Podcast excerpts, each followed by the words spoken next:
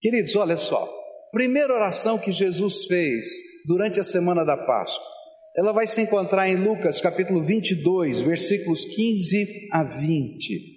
Lucas capítulo 22, versículos 15 a 20. Diz assim: Como tenho desejado comer este jantar da Páscoa com vocês, antes do meu sofrimento. Pois eu digo a vocês que nunca comerei este jantar até que eu coma o verdadeiro jantar que haverá no reino de Deus. E então Jesus pegou o cálice de vinho deu graças a Deus e disse: Peguem isto e repartam entre vocês, pois eu afirmo a vocês que nunca mais beberei deste vinho até que chegue o reino de Deus.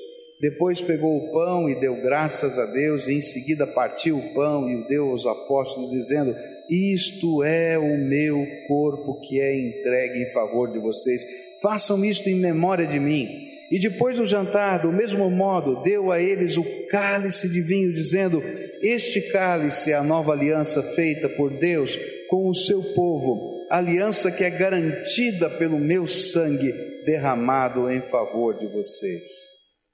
Primeira oração que Jesus fez foi uma oração de ação de graças. Agora, não foi dar graças por coisas tremendamente boas do ponto de vista pessoal.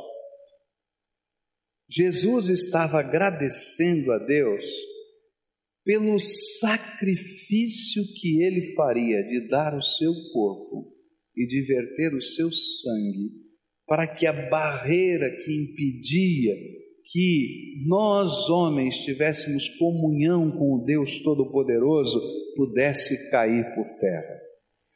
Ele vai orar depois, lutando com a dor da sua alma. Mas nesta primeira oração, ele coloca em foco o propósito de Deus. E ele dá graças a Deus, porque Deus tinha um propósito abençoador não só para ele, mas para toda a humanidade. Ele estava agradecendo a Deus porque ele podia cumprir a missão de Deus para a sua vida e ele podia compreender a amplitude da bênção que essa missão significada, significava. Porque essa missão criava um vínculo de amor e graça com os seus discípulos de todos os tempos. E a lição que esta oração me apresenta é que vale a pena e é motivo de alegria cumprir toda a missão que Deus tem para nós, mesmo naqueles dias em que a missão parece difícil demais. Eu não sei como é que é na sua vida, eu vou falar um pouquinho da minha vida. Tem momentos que a gente tem vontade de desistir, não é verdade? Tem coisas que vão acontecendo na minha, na minha vida e na sua vida em que a gente tem vontade de dizer: não, chega, já, já deu, já foi. Eu me lembro alguns anos atrás em que eu estava vivendo um problema com o pastor dessa igreja já, muito complicado. E aí um dia eu entrei no meu escritório, fechei a porta do meu escritório, fui fazer uma oração complicada. E disse assim: Deus, eu quero pedir permissão para ir embora. Eu quero deixar essa igreja. Porque a gente não está aqui por outra razão a não ser pela vontade de Deus. Deus nos colocou aqui e é Ele que tem que nos tirar. E disse: Eu estou cansado, eu quero ir embora. E eu reclamei, reclamei da missão que Deus tinha me dado. E aí então, naquele dia que Deus fala conosco, Ele é tremendo quando fala conosco, Ele disse assim: Se você quer ir, vai embora. Agora você vai sozinho, você não cumpriu a missão que eu deixei para você fazer. E aí eu entrei em choque, falei, mas eu não quero ir sozinho. Eu só quero que você me dê permissão para o senhor ir comigo. Ele falou, não, você não terminou a missão. Eu tenho um propósito para a tua vida. No meio das lutas, das tribulações, das dificuldades que você tem enfrentado. E queridos, isso já faz não sei exatamente quanto tempo, mas bem mais de 10 anos. Eu louvo a Deus porque o propósito da missão de Deus em determinados momentos da nossa vida é difícil, é penoso, a gente chora, mas quando a gente permanece no propósito da missão de Deus, a gente pode ver com alegria os frutos e dar graças a Deus. A beleza da oração de Jesus, da primeira oração de Jesus, é que ele ainda não tinha visto fruto, mas pela fé ele antecipou o fruto antes da sua dor, do seu sofrimento e deu graças a Deus pelo pão e pelo vinho que fazem parte do memorial da ceia do Senhor, para dizer: olha, o meu corpo e o meu sangue têm um propósito. E esse propósito são vocês que estão aqui com uma semente de tudo quanto Deus vai fazer ainda. E se hoje você está aqui, você foi fruto da gratidão de Jesus que anteviu você séculos depois e disse: Foi por você e você é a minha alegria. Por isso, quando Ele nos convida a partilhar, partilhar a ceia do Senhor, o pão e o vinho, Ele nos convida a celebrar a alegria que Ele anteviu lá. Então, a oração de Jesus na Páscoa nos ensina a antever pela fé que toda missão de Deus tem propósito, e ainda que eu não entenda agora, um dia eu vou me alegrar no propósito de Deus. Segunda lição, a gente vai encontrar, ou segunda oração, a gente vai encontrar ainda em Lucas 22, versículos 31 a 34. A Bíblia diz assim: Jesus continuou: Simão, Simão, escute bem, Satanás já conseguiu licença para pôr vocês à prova. E ele vai peneirar vocês como o lavrador peneira o trigo a fim de separá-lo da palha. Mas eu tenho orado por você, Simão, para que não lhe falte fé. E quando você voltar para mim, anime os seus irmãos. E então Pedro disse a Jesus: Estou pronto para ser preso e morrer com o Senhor. E então Jesus afirmou: Eu digo a você, Pedro, que hoje, antes que o galo cante, você dirá três vezes que não me conhece. A segunda oração fala da intercessão. É interessante que no meio dessa semana, com tanta coisa acontecendo na vida de Jesus, ele achou tempo para orar pelos seus queridos. E ele não se contentou só em orar por Pedro, mas ele teve que conversar com Pedro e falar para Pedro que ele era alvo da, da oração dele. Mas alguém foi lá e fez exatamente o que Jesus fez com Pedro. Foi lá e falou para você, sabe? Deus colocou no meu coração o desejo de orar por você. Bom, diferentemente de Jesus, nós não recebemos nenhuma revelação de Deus, a maioria de nós não recebemos nenhuma revelação de Deus sobre o que vai acontecer, o que está acontecendo na sua vida. Mas é importante a gente entender que a oração e essa conexão com essa pessoa são partes fundamentais do processo de Deus tratar a nossa alma. Sabe por quê? Eu vejo que no mundo espiritual alguma coisa estava acontecendo, porque Jesus estava orando por Pedro. E se Pedro voltou e se arrependeu, e depois lá no, no, no lago da Galileia, ele teve aquele encontro com Jesus restaurador, onde ele confessa Jesus três vezes, dizendo que ele amava Jesus, as mesmas três vezes que ele negou Jesus, para que ele pudesse ouvir a voz de Jesus outra vez, apacenta os meus cordeirinhos, e ele pudesse se sentir livre outra vez, para poder ser o pastor de ovelhas que Jesus queria que ele fosse. Teve algo tremendo no céu acontecendo por causa da oração de Jesus? Porque os anjos do Senhor estavam trabalhando, porque quando nós estamos orando, os anjos do Senhor estão trabalhando, mas teve algo tremendo no coração de Pedro, porque a Bíblia diz que na hora em que ele ouviu o galo cantar, Pedro olhou pela janela e o olhar dele se encontrou com o olhar de Jesus. E Jesus se desligou do julgamento para dizer para Pedro: Pedro, apacenta os meus cordeirinhos. Essa conexão do céu e da terra se fazem presentes quando nós estamos orando. Jesus sabia que Pedro seria tentado por Satanás e que cairia na tentação de negar a Jesus. E nem por isso ele desistiu do seu discípulo e antes decidiu orar pedindo a favor dele a capacidade de se arrepender e voltar e cumprir a sua missão. E a lição desta oração é que vale a pena interceder pelas pessoas, mesmo por aquelas que nós sabemos que caem, que falham conosco. Porque quem é que Jesus, quem é que Pedro negou? Não foi Jesus? Com quem ele estava falhando?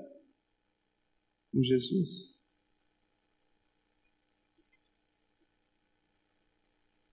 nós devemos pedir a Deus, para aqueles que até falham conosco, a oportunidade para que se restaurem e sejam alcançados pela graça a ponto de cumprir a sua missão.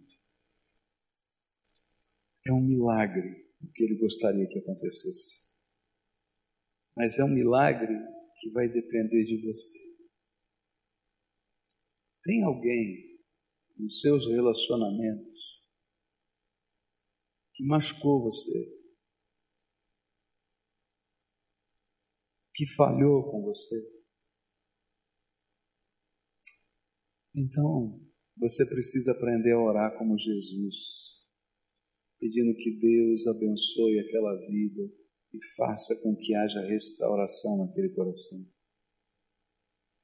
E você quer ver um milagre acontecer?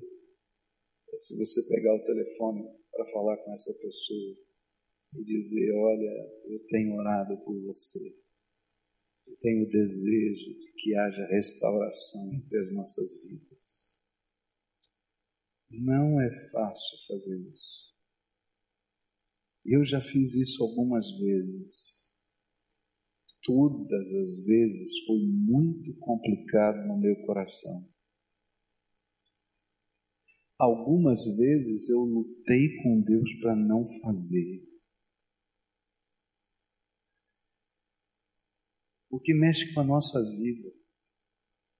Mas quando a gente começa a orar por essas pessoas e a interceder por elas, o Senhor vai trabalhando o coração deles, mas vai trabalhando o nosso coração. Até que chega um momento que a gente tem a coragem de ser instrumento de reconciliação. É interessante que a Bíblia fala em 2 Coríntios 5 que nós fomos convocados por Deus para sermos ministros dele. E sabe qual é o título que Deus dá para o nosso ministério? Lá em 2 Coríntios 5: Ministros da Reconciliação. Eu, às vezes, entro em pânico quando Deus tem que trabalhar isso na minha vida. Sabe por quê? Porque reconciliação é uma coisa que a gente acha que a gente já aprendeu, até o próximo momento. Aí quando vem o próximo momento, a gente vai descobrir que tem que aprender a lição tudo de novo. Que a gente resolveu o problema do passado, mas o de hoje está lá latente dentro da nossa alma. Então eu quero desafiar você a aprender a orar com Jesus. Começa intercedendo por aqueles que falham com você e deixe Jesus tratar o seu coração e o coração da outra pessoa, até que você tenha coragem de ouvir o clamor de Deus para ser aquilo que Jesus foi nesse encontro e naquele encontro lá na Galileia, ministro da reconciliação do homem com Deus e do homem com o homem. Terceira oração, essa oração talvez tenha sido a mais complicada de Jesus. Se encontra em Lucas 22, versículos 39 a 46. A Bíblia diz assim: Jesus saiu e foi como de costume ao Monte das Oliveiras, e os seus discípulos foram com ele. Quando chegou ao lugar escolhido, disse: Jesus disse: Orem pedindo que vocês não sejam tentados. Então se afastou a uma distância de mais ou menos 30 metros, ajoelhou-se e começou a orar, dizendo: Pai, se queres, afasta de mim esse cálice de sofrimento, porém que não seja feito o que eu quero, mas o que tu queres? E então um anjo do céu apareceu e o animava. E cheio de uma grande aflição, Jesus orava com mais força ainda, e o seu suor era como gotas de sangue caindo no chão. E depois de orar, ele se levantou, voltou para o lugar onde os discípulos estavam e os encontrou dormindo, pois a tristeza deles era muito grande, e disse: Por que vocês estão dormindo? Levantem-se e orem para que não sejam tentados. A terceira oração nos remete para o conflito mais intenso da alma de Jesus: sofrimento versus vontade de Deus. Jesus sabia que a sua missão implicava em sofrimento pessoal, e ele sabia que o seu sofrimento era a única maneira de que fôssemos salvos, mas ele precisava decidir submeter-se ou não à vontade de Deus. E eu creio que esta foi a oração mais difícil de toda a vida de Jesus, porque nela ele firma um compromisso radical com a vontade de Deus. E a grande lição desta oração é que a verdadeira oração poderosa é aquela que fazemos segundo a vontade de Deus. Anos atrás veio aqui à igreja um senhor e ele foi conversar comigo lá no meu gabinete e disse: Pastor, eu estou vivendo um momento difícil da minha vida e eu vim aqui para o Senhor me ensinar uma oração poderosa. E eu fiquei pensando: que que é esse negócio de oração poderosa, né? Ele disse assim: Eu não entendi, o que, que o senhor quer que, como assim? Ele falou: Olha, pastor, a gente vê no jornal oração poderosa para os endividados, oração poderosa para aqueles que estão vivendo é, é, doença, oração poderosa para aqueles que têm crise no casamento. Eu preciso que o senhor me ensine uma oração poderosa.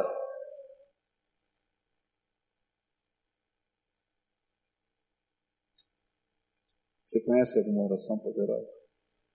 Bom, eu posso dizer para você, a única oração poderosa que eu conheço é aquela que é feita diretamente no nosso coração, ao coração do Pai, em nome de Jesus. Porque poderoso é aquele que ouve o nosso clamor. Não tem uma palavra mágica que faça da oração poderosa. Mas há uma coisa tremenda na Bíblia. A Bíblia vai nos ensinar que quando oramos e não somos atendidos, isso o apóstolo João nos ensina, é porque pedimos mal. Pedimos segundo a nossa vontade e não segundo a vontade de Deus. E uma das coisas que a Bíblia vai me ensinar é que meu tempo de oração é muito mais do que um tempo de requerimentos ao trono, mas é um tempo de comunhão com o Rei, onde o Rei e eu conversamos. Ele é meu Pai, Ele é o dono do reino, Ele é o Senhor, mas Ele começa a conversar comigo e Ele revela os seus propósitos. E o grande projeto de Deus é que nós, seus filhos e Ele, possamos nos unir a ponto de que os propósitos dele se tornem nossos propósitos. Quando a gente ora a oração do Pai Nosso, Pai Nosso que estás nos céus, santificado seja o teu nome, venha a nós o vosso reino, seja feita a vossa vontade, assim na terra como no céu. Sabe o que quer dizer isso? que a vontade de Deus se faça no céu e na terra da mesma maneira. Ou seja, assim como ela é feita completa e totalmente no céu, que ela se faça completa e totalmente na terra, especialmente na minha vida.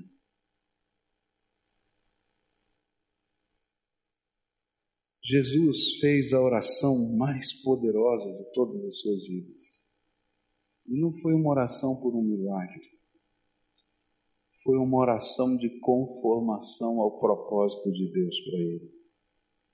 E a lição que fica aqui é que quando nós rendemos a nossa vida a cumprir todo o propósito de Deus, mesmo aquele que representa sofrimento, humilhação, em um determinado tempo, pois em relação à eternidade, esse sofrimento e humilhação é uma leve e momentânea tribulação, então experimentamos todo o poder de Deus na nossa vida.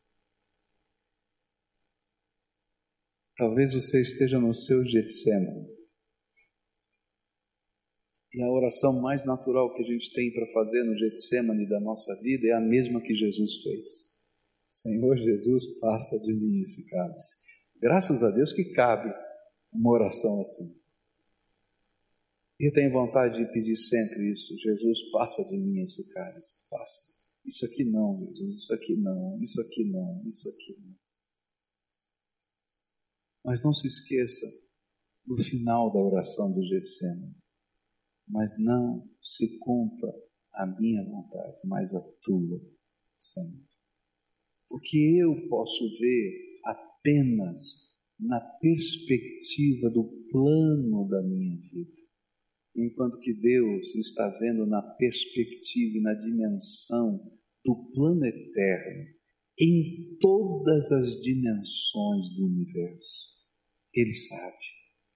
E eu confio nele, porque ele sabe de todas as coisas. Quarta oração. A quarta oração que Jesus fez foi já no caminho da cruz, sendo crucificado. E ele vai orar nos versículos, no capítulo 23, verso 34 do Evangelho de Lucas. E então Jesus disse: Pai, perdoa esta gente, eles não sabem o que estão fazendo.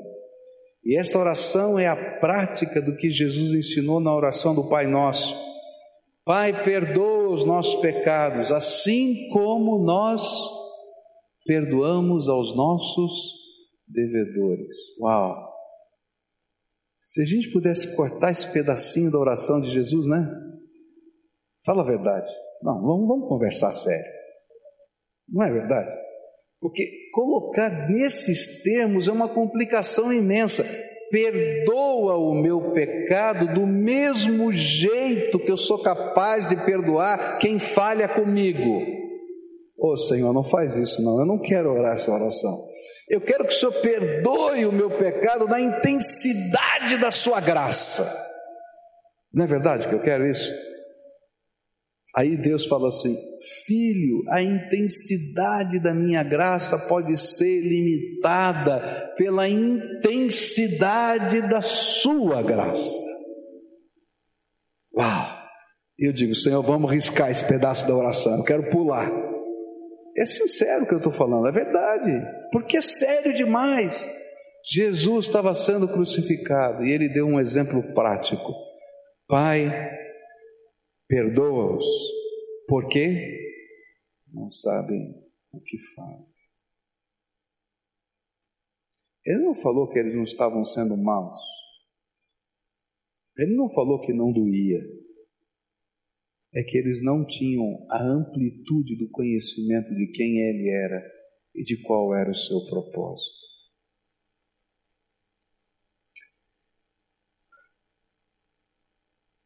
Que essa oração me ensina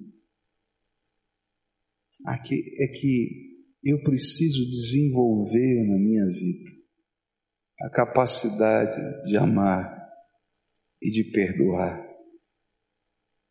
Não segundo a outros modelos do meu dia a dia, porque eles serão falhos como eu, mas imitando Jesus e pedindo para Ele forjar o meu caráter segundo o modelo dele mesmo. Quando eu paro para pensar nisso, eu digo: Senhor, tenha misericórdia. A lição é que perdão é parte integrante e essencial de toda oração, E sem ela, sem ele, perdão, nossas orações podem ficar interrompidas. Tem uma coisa que eu acho tão engraçada, é 1 Pedro, capítulo 3. 1 Pedro, capítulo 3, fala da dinâmica da família. E ele diz assim: Olha, marido e mulher, cuidem bem da vida dos dois. Aprendam a se amar e se perdoar, a se valorizarem mutuamente. Ele vai falando sobre isso. E ele diz assim: sabe por quê? Porque se vocês não aprenderem a viver assim, as suas orações serão interrompidas. Olha, se você brigou com seu marido antes de sair de casa, volta a dar um beijão nele quando chegar em casa, viu? Tá entendendo? porque senão as orações ficam interrompidas. Você, marido, se brigou com a tua mulher, a mesma coisa. O que, que ele está ensinando? É que estas coisas a gente começa a viver primeiro dentro de casa. E se eu não consigo viver isso dentro de casa, como é que eu vou viver fora de casa? Então, perdão é lição de casa que depois que sai, que, que é aprendido na dinâmica da casa, a gente aprende a viver em todas as dinâmicas da vida. Agora, ainda que pareça simples eu dizer que perdão é lição de casa, eu vou dizer para você que às vezes os perdões mais difíceis de se conceder acontecem dentro da nossa casa. Porque quando eu não tenho ligação de importância e de afinidade com alguém, e alguém me machuca, eu não estou nem aí. Mas quando eu amo essa pessoa e essa pessoa me machuca, dói mais. Por isso, a gente aprende perdão em casa, amando os nossos queridos, e concedendo perdão uns aos outros. Quinta oração, eu vou chamá-la de oração do desespero. Mateus 27, verso 46 diz assim: Às três horas da tarde, Jesus gritou bem alto: Eli, Eli, lema sabatani. E estas palavras querem dizer: Meu Deus, meu Deus, por que me abandonaste?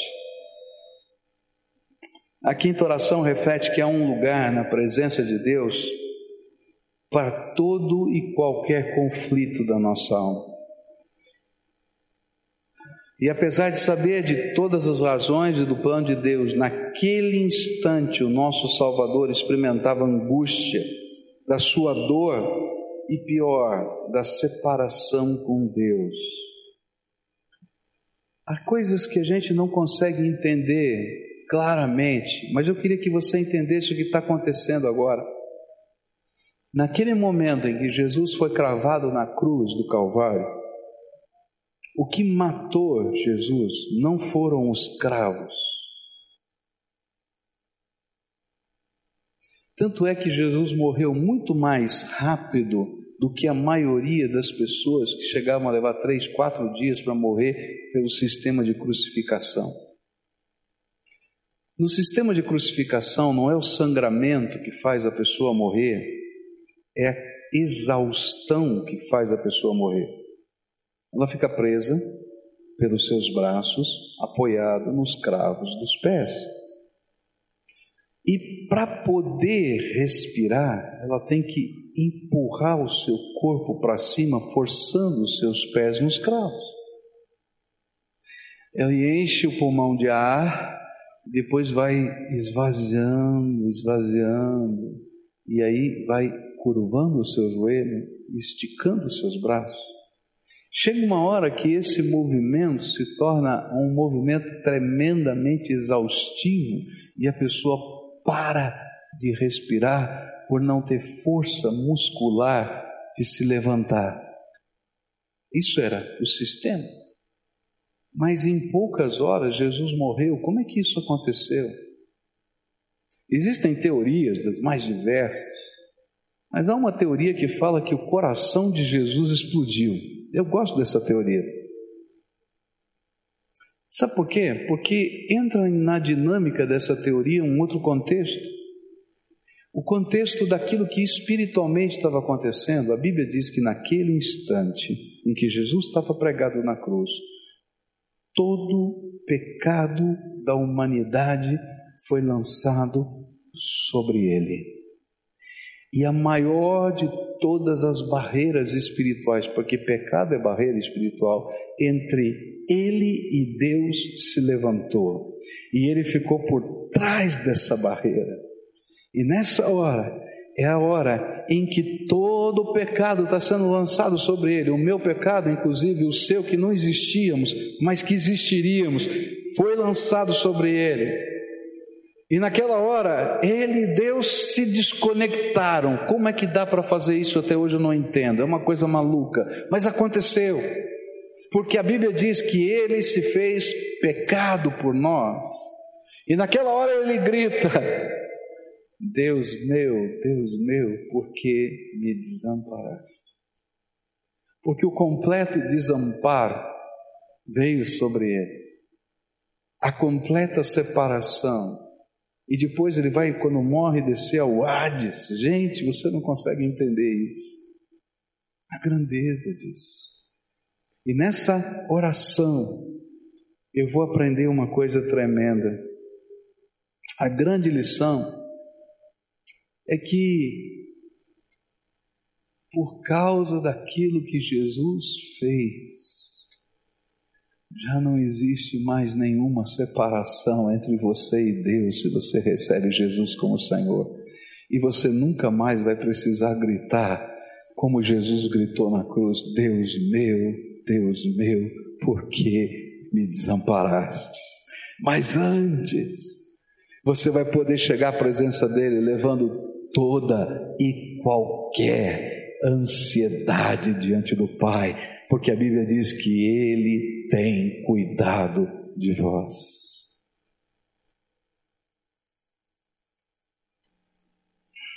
Jesus fez mais algumas orações, meu tempo está acabando aqui, e eu vou encerrar citando para você essas orações apenas. Ele vai fazer uma sexta oração em que ele entrega o seu espírito Lucas 23, 44 a 46. Aí Jesus gritou bem alto: Pai, nas tuas mãos entrego o meu espírito. E a grande lição dessa oração é que um dia, um dia, você também vai poder entregar o seu espírito a Deus, a mesma semelhança de Jesus.